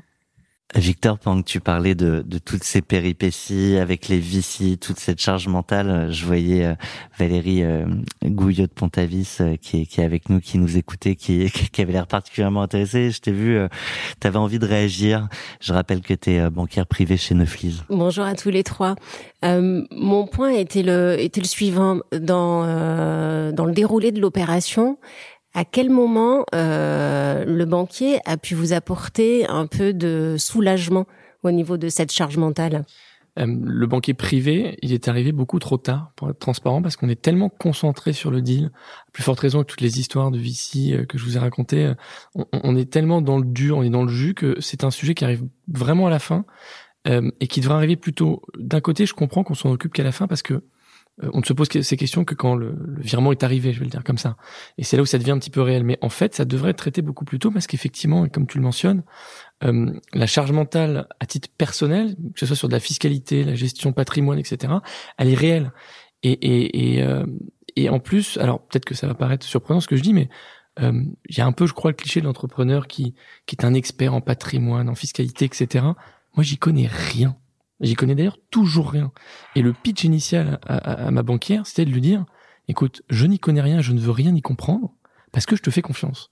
Et donc, je pense qu'il faut un petit peu, euh, euh, faut accepter que des fois, on, je sais que je ne sais pas quoi. Et moi, en tout cas, me concernant, la fiscalité, la gestion de patrimoine, j'y connaissais rien, j'y connais toujours rien. Et j'aurais effectivement aimé que la banquière, parce que c'est une, une, femme dans mon cas, arrive beaucoup plus tôt, parce qu'elle m'a apporté euh, euh, franchement, elle m'a apporté plein de trucs. Quand j'ai une question, j'envoie un texto, euh, elle m'envoie des mails et surtout, elle s'est adaptée à mes besoins. Quoi. Elle sait que euh, je réponds pas au téléphone, les messages, je vais les lire trois ans après, euh, que c'est ces actualités des marchés, j'en ai rien à tamponner. Mais donc, par contre, elle, a dû se dire, ok, lui, il a besoin de tel accompagnement. Elle me l'a donné et donc c'est ce que je disais en intro. C'était arrivé plus tôt, je pense que ça m'aurait un peu déchargé d'un point de vue euh, mental. Et euh, est-ce qu'on aurait fait le deal différemment? Je pense pas, mais j'aurais peut-être un peu mieux dormi ou peut-être gratté quelques demi-heures de sommeil. Euh, et c'est précieux. Ah, c'est grave. mais c'est un peu comme ce que tu disais par rapport aux équipes. Il faut savoir s'entourer des meilleurs, meilleurs que soi, et c'est comme ça qu'on qu'on grandit, qu'on dort mieux, et, et priori qu'on fait de belles belles boîtes comme tu l'as fait. Ben c'est ça. Et donc le conseil aux entrepreneurs, même si j'aime pas donner des conseils pensez à bah, un petit peu regarder avant le deal quand vous sentez que ça sent bon. On va pas se mentir. Quelques semaines avant, tu sais que ça arrive. Commencez à regarder euh, la banque d'affaires et ça vous évitera le déferlement de banquiers post-deal une fois que la communication a été faite parce qu'ils pouvaient pas vous contacter. Ça, ça arrivera quand même. Ça arrivera quand même, mais normalement vous aurez déjà trouvé la perle rare à ce moment-là. Donc, euh, donc voilà. On, je te propose de faire une grosse ellipse. Donc on a abordé tout ce moment euh, de, de la négo. Euh, on a parlé tout à l'heure du jour J, euh, de la signature, mais après euh, la signature, bah il y a un premier jour chez le repreneur, donc on va parler de toute cette phase d'intégration. Et pour parler de cette phase, d'ailleurs dans laquelle t'es encore, Victor, t'as choisi Prince of the Rodeo. Ouais, de Turbo Negro. Pareil, tout est dans le titre. Prince of the Rodeo.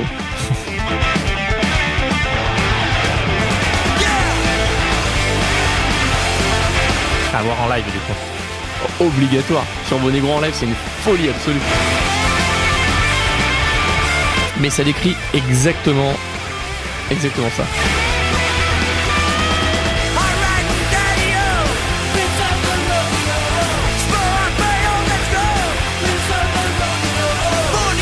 Je parle quand tu veux. Hein. Moi, je peux l'écouter en entier. Hein. Je, je profite un peu, je nous mets dans l'ambiance.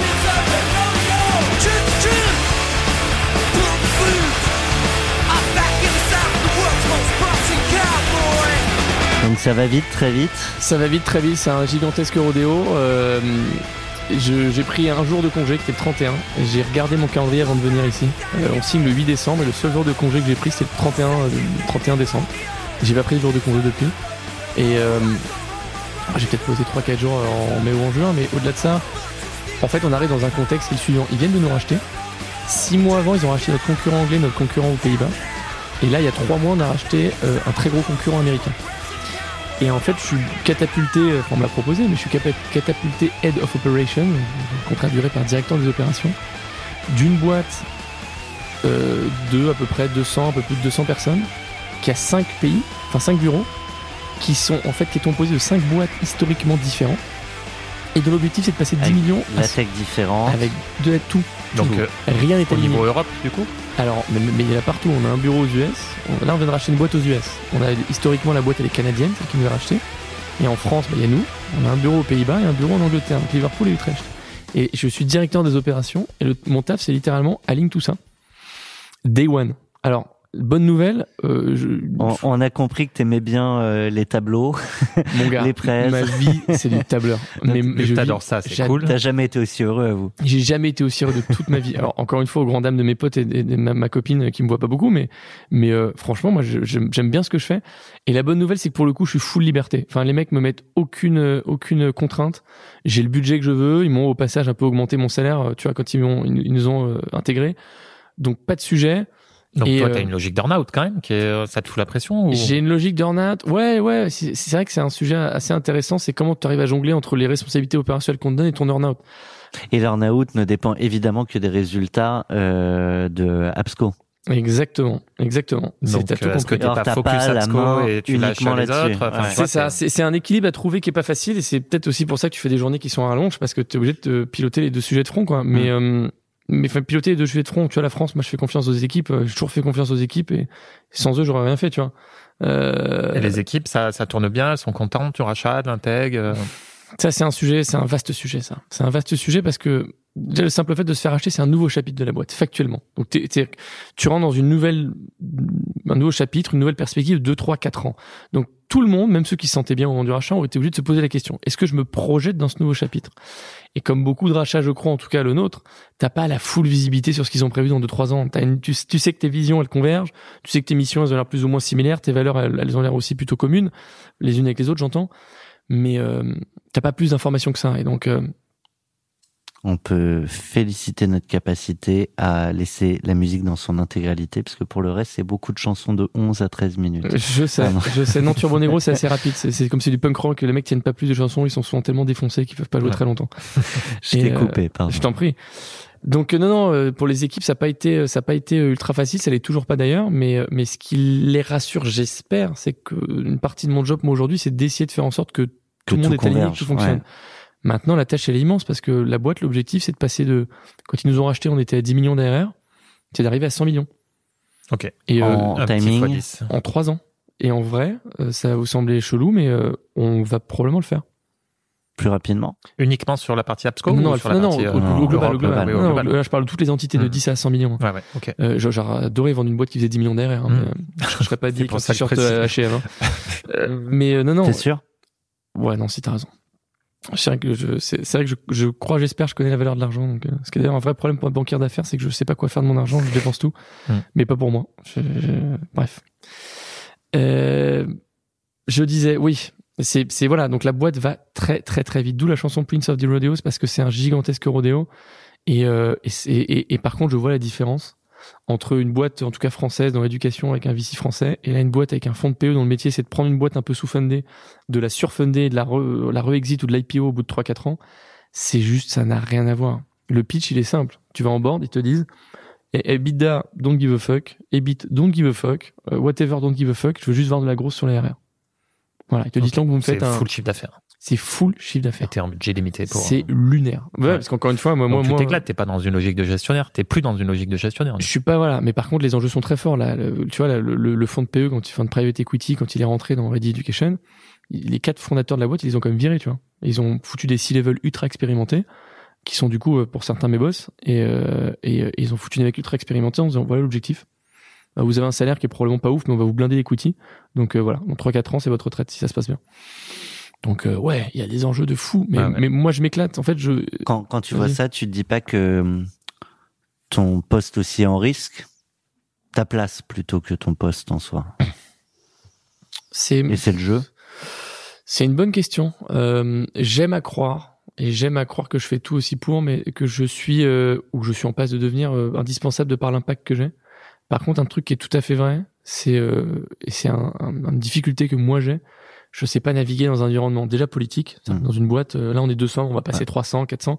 Je sais pas naviguer parce que j'ai jamais eu à le faire dans Oui, les... euh, quand c'est ta boîte, il n'y a pas de sujet. et avant chez Chain Ouais. 26 qui était aussi une start-up et avant j'étais chez PayPal où on est le bureau France qui s'occupait de certains pays, on était genre 60 donc euh, même ambiance.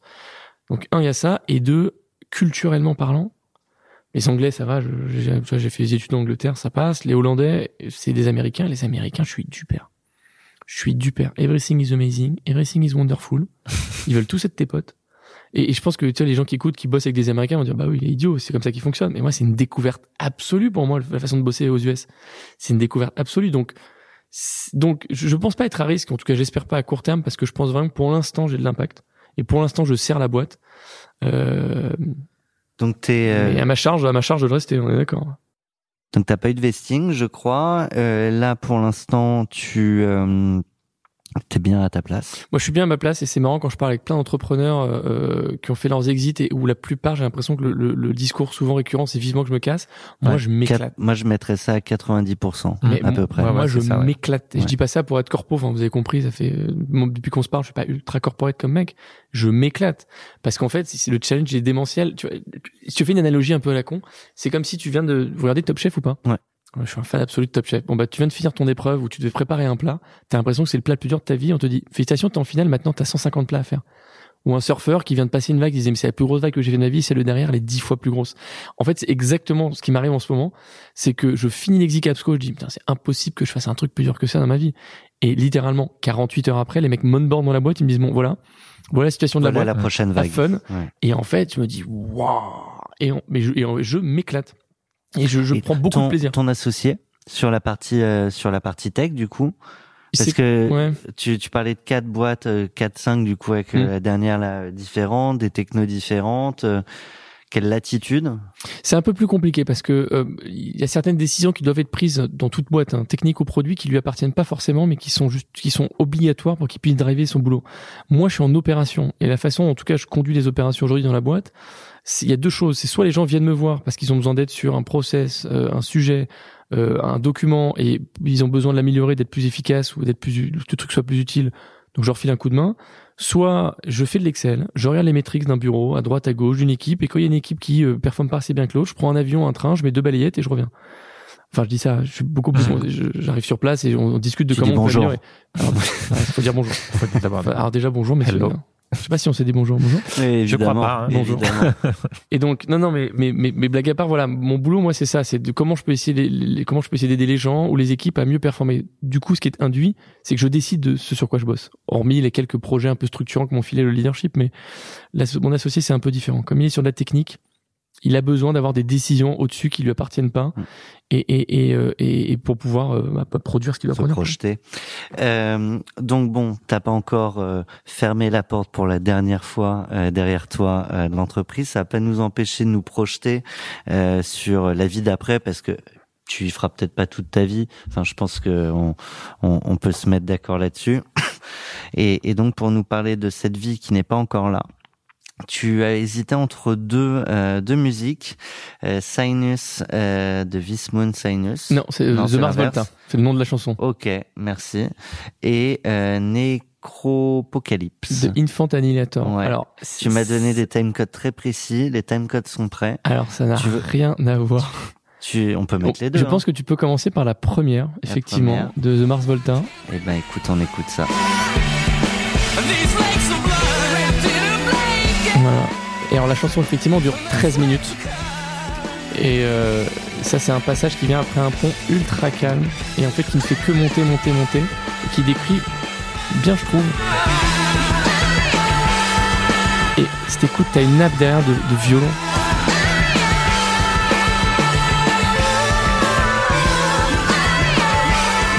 Alors, t'as hésité avec celle-là parce que. Parce que j'oscille entre les deux ambiances. Ça, c'est l'ambiance les jours où, euh, tu sais, euh, j'arrive à prendre un petit peu de hauteur et de me dire, bah, putain, quand même, mec, t'as monté une boîte avec des gens euh, et géniaux, t'as réussi à, tu vois, la vendre et là, t'es dans un projet qui est génial. Là, c'est la fierté. Là, c'est la fierté. Et la seconde, Attention. et la seconde, si tu te mets autour d'une minute cinq à peu près. Là, tu m'as dit une minute dix, Ouais, mais je mais peux. tu peux te mettre à 5, 4, 5, ça marche très bien. hop. Et tu les connais par cœur, quoi. Et par cœur. Alors, celle-là, c'est, Uh-huh. Oui, autre ambiance, Non. autre salle.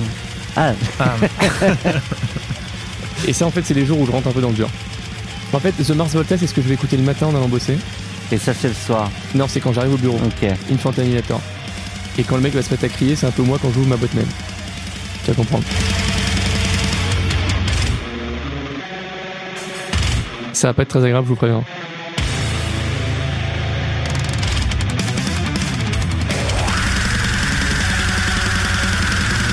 Et ouverture Gmail, les nouvelles. Exactement. On va au bout? On va au bout? Ah non, vous êtes pas prêts. 27 minutes? Ah non, vous pouvez pas aller au bout. Enfin, vous pouvez si vous Et voulez. alors, et alors ça, ça te, de- ça te prépare ta journée au bureau, Ça me quoi. Ça te ma met dans ton Ça, Ça, c'est ambiance. pour les balayettes En avec fait, Frecht, euh, non, en fait, je vais vous dire, je, je bah, c'est mon truc à moi. Ou, là. ou c'était ton côté taquin euh, en disant je vais faire un cash out en musique. Pas du tout. euh, Ah, non, je non. Attends, non, non, non, pas du tout. Si je vous montre mon top titre Spotify, littéralement tous les morceaux que je vous ai montrés sont dans mes top titres. Ok. Et l'album, là, de la chanson qu'on vient d'écouter d'Infant Annihilator, je l'ai écouté en boucle pendant toute ma due deal. Je n'ai fait que cet album en boucle toute la journée. En fait, pour moi, c'est un truc ultra cathartique, la musique. Et effectivement, t'écoutes ça, tu te dis, mais comment on peut comprendre ce qui se passe? Mais non seulement j'écoute ça depuis des dizaines d'années. Et tu mets ça en fond pendant que tu bosses. je mets ça en fond pendant que je bosse avec mes écoutes. Je n'écoute ça toute la journée. C'est pas une vanne, hein. euh, c'est vraiment pas une vanne. Je voulais pas pourrir votre truc. Non, mais Non, t'as- non, mais j'ai- euh, c'était pour la blague Non, hein, non. que je disais ça. Et donc en fait voilà, c'est c'est ça un peu la vie d'après. Je vais te dire, c'est euh, c'est ouais, t'as ce côté un peu euh, plaisir machin, mais aussi à ce côté, euh, bah, comme dit tout à l'heure, le rodéo, je suis dans le dur et moi je m'éclate.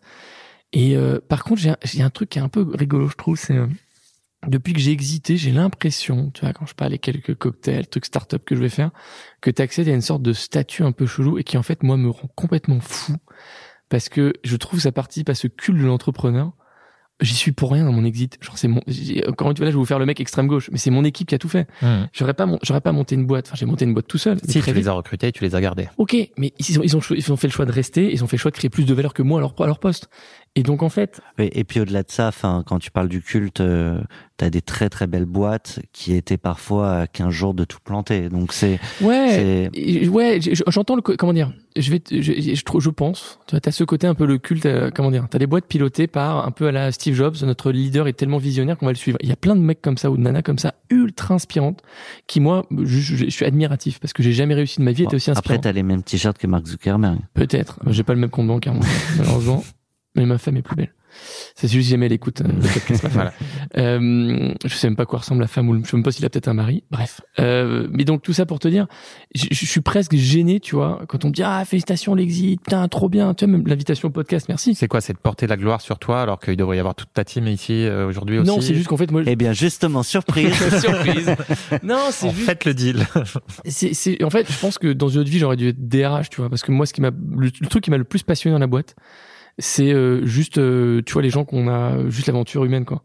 Et, euh, et, et j'ai souvent ce pitch, ce speech, je l'ai pas plus tard que la semaine dernière avec des salariés. on a une sorte de weekly meeting, tu vois, où certains commençaient à être un peu en situation, tu vois, de stress parce que dans l'ex, enfin, avec la fusion, ça se passe pas hyper bien, machin. Et je leur ai dit, et je leur ai redit, je pense que c'est la quinzième fois que je le dis dans la boîte, mais je dis, oubliez pas, à la fin de la journée, c'est juste un job, quoi. Donc vous mettez pas de pression. Si à un moment vous avez trop de stress, bah, vous venez pas bosser, on regarde comment on peut trouver un autre job, mais à la fin de la journée, c'est juste un job. Et c'est un switch que moi j'ai eu dans la boîte à un moment où on était dans le dur aussi, de me dire euh, pourquoi je mets autant de stress sur cette boîte, c'est juste un boulot et c'est juste un challenge. Si je le réussis, tant mieux, tout le monde est gagnant, tout le monde est content. Si je le plante, il va se passer quoi? Il y a des VC qui ont perdu de l'argent. Ça me fait presque, j'ai pas ça méchamment. C'est littéralement, il y a que des VC qui ont perdu de l'argent. Tous mes salariés vont retrouver un boulot parce qu'ils sont tous ultra compétents. Enfin, mes salariés, toute l'équipe va retrouver du taf. Donc tout ça pour te dire, la vie d'après, euh, c'est franchement une grande fierté, une grande fierté aussi des gens qui ont fait ça. Et, euh, et Mais ça te fait sourire en coin, euh, ce, ce regard qui ouais, ça me projeté? fait ouais parce que j'ai j'ai ouais, jamais aimé la startup nation quoi. Et, et à l'inverse, euh, on a eu quelques invités ici qui ont, qui ont évoqué parfois euh, une difficulté, je vais essayer de le dire comme ça, euh, dans les relations amicales, avec ce nouveau rapport à l'argent qui, qui pourrait, pareil, faire un projeter un autre regard sur sur soi. Franchement, c'est un, un, un bon point que j'ai pas eu vécu ou que j'ai pas encore vécu.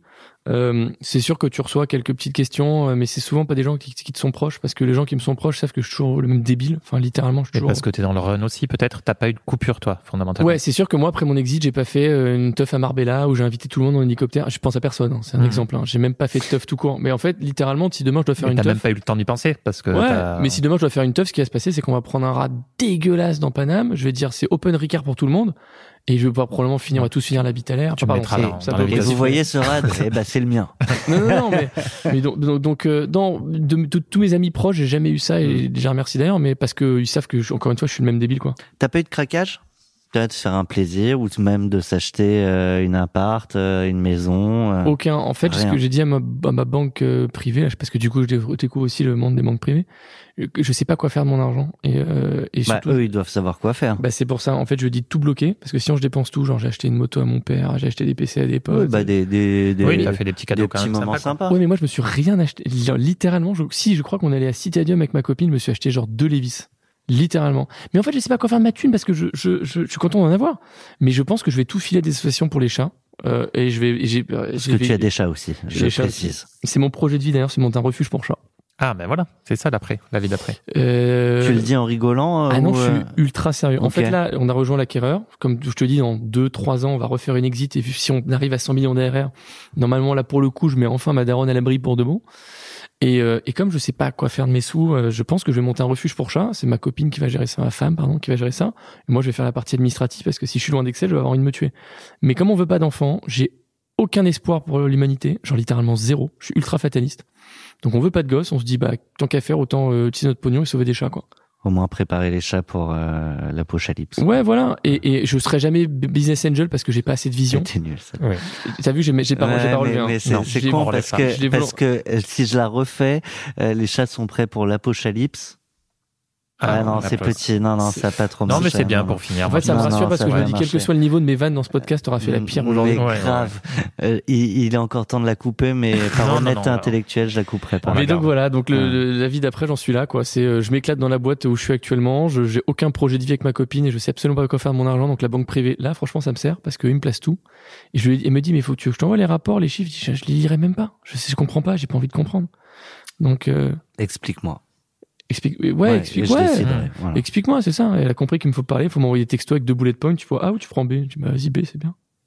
Alors, C'est pour ça que je passe aussi souvent pour un beauf, en fait. C'est parce que je, je sais pas. je- Non, mais t'as le- t'as une honnêteté aussi qui est très appréciable dans l'émission. Et Ouais, auditeurs qui- vont kiffer qui aussi. est un truc qui me fatigue beaucoup euh, dans, les, dans les côtés entrepreneurs, c'est qu'on a tous monté une boîte par ego trip à un moment, tous. On peut, un entrepreneur ou une entrepreneur, même, même quelqu'un qui est habité par une mission, un truc sociétal dur, il y a un minimum, un moment en ego trip vis-à-vis de toi, vis-à-vis des autres, vis-à-vis de ta famille, vis-à-vis de tes potes. Je pour sais X ou Y raison, Pour mais X, y a un je suis pas là pour juger. Ouais. J'avais un ego trip aussi. Moi, je voulais prouver, euh, tu vois, dans le, le, que le, t'étais capable. le compte rendu, le, Que le mec de Zep était capable de Euh, monter. Il y avait ça, peut-être. une Euh, revanche ouais, Peut-être le communiqué de presse. Tu vois le communiqué de presse de, de, de l'exit. euh, Il y avait deux trois mails que j'ai mis au début à qui j'ai envoyé, euh, à qui il y a des gens que j'avais envie de montrer que j'ai réussi. Tu vois.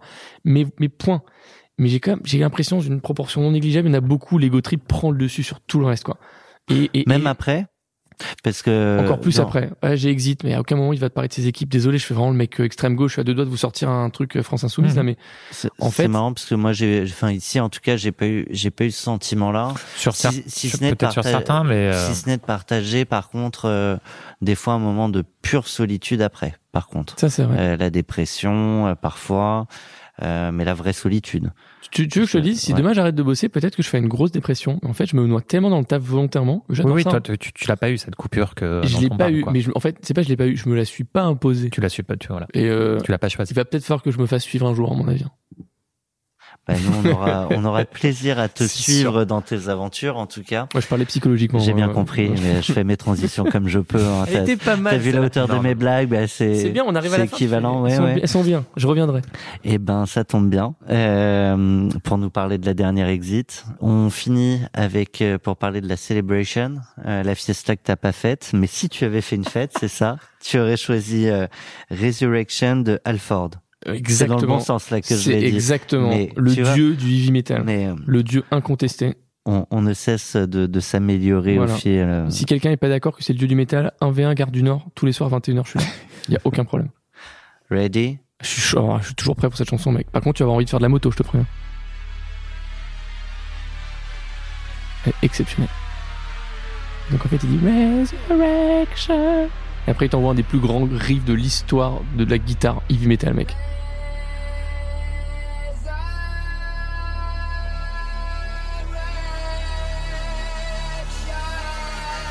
Il faudrait que vous voyiez Victor. hein, Je vais c'est tout fabuleux, casser là. c'est Là, écoute le fabuleux. riff de guitare, mec. Je vais décaler mon Mac. Mec, j'ai envie de faire de la moto là sur le périph à 120. On va casser les grattes, on va casser les micros.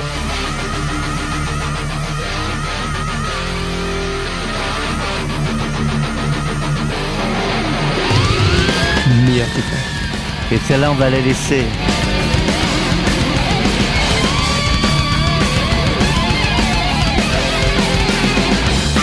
Je la connais par cœur, mais Tu peux chanter, Victor. Ah non, Rob Alford, c'est inchantable. C'est inchantable. La Résurrection, la chanson, elle s'appelle. Et euh,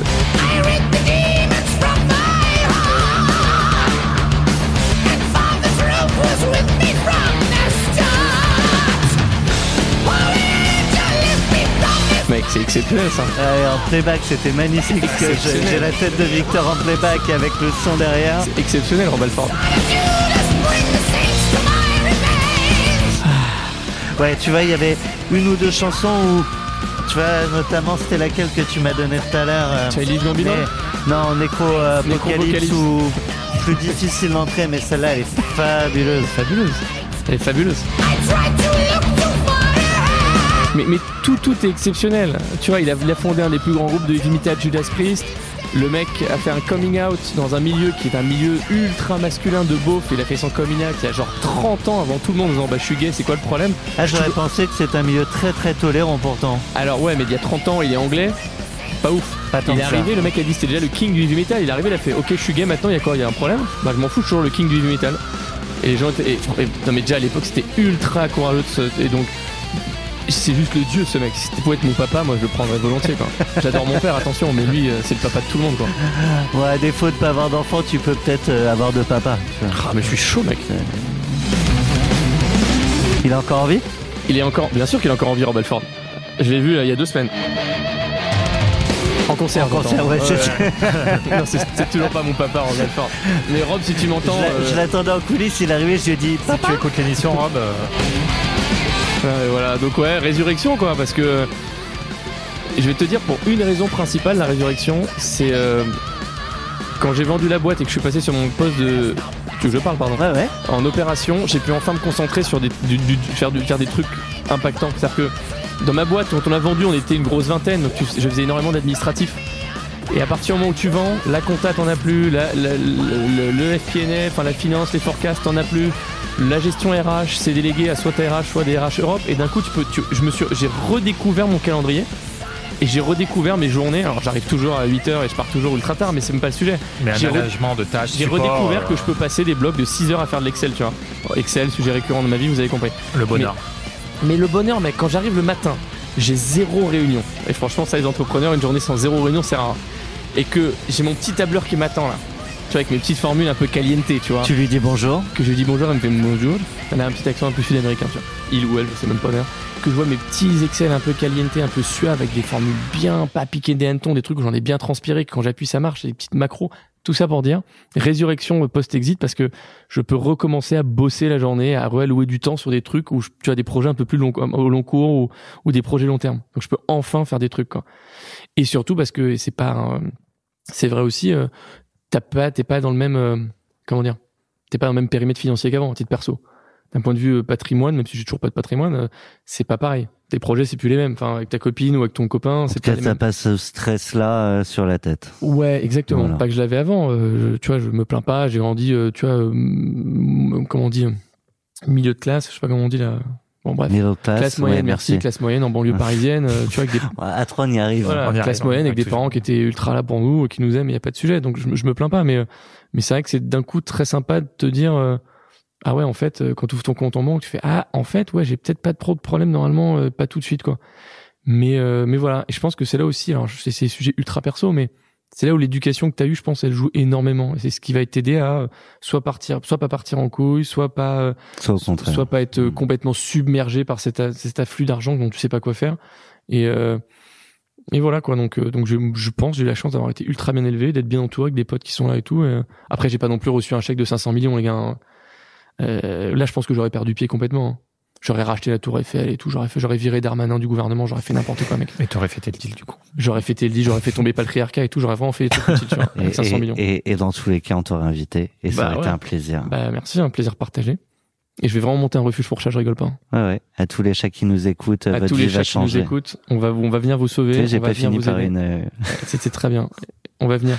Je Allez. vous aime, je vous aime tous. chalut.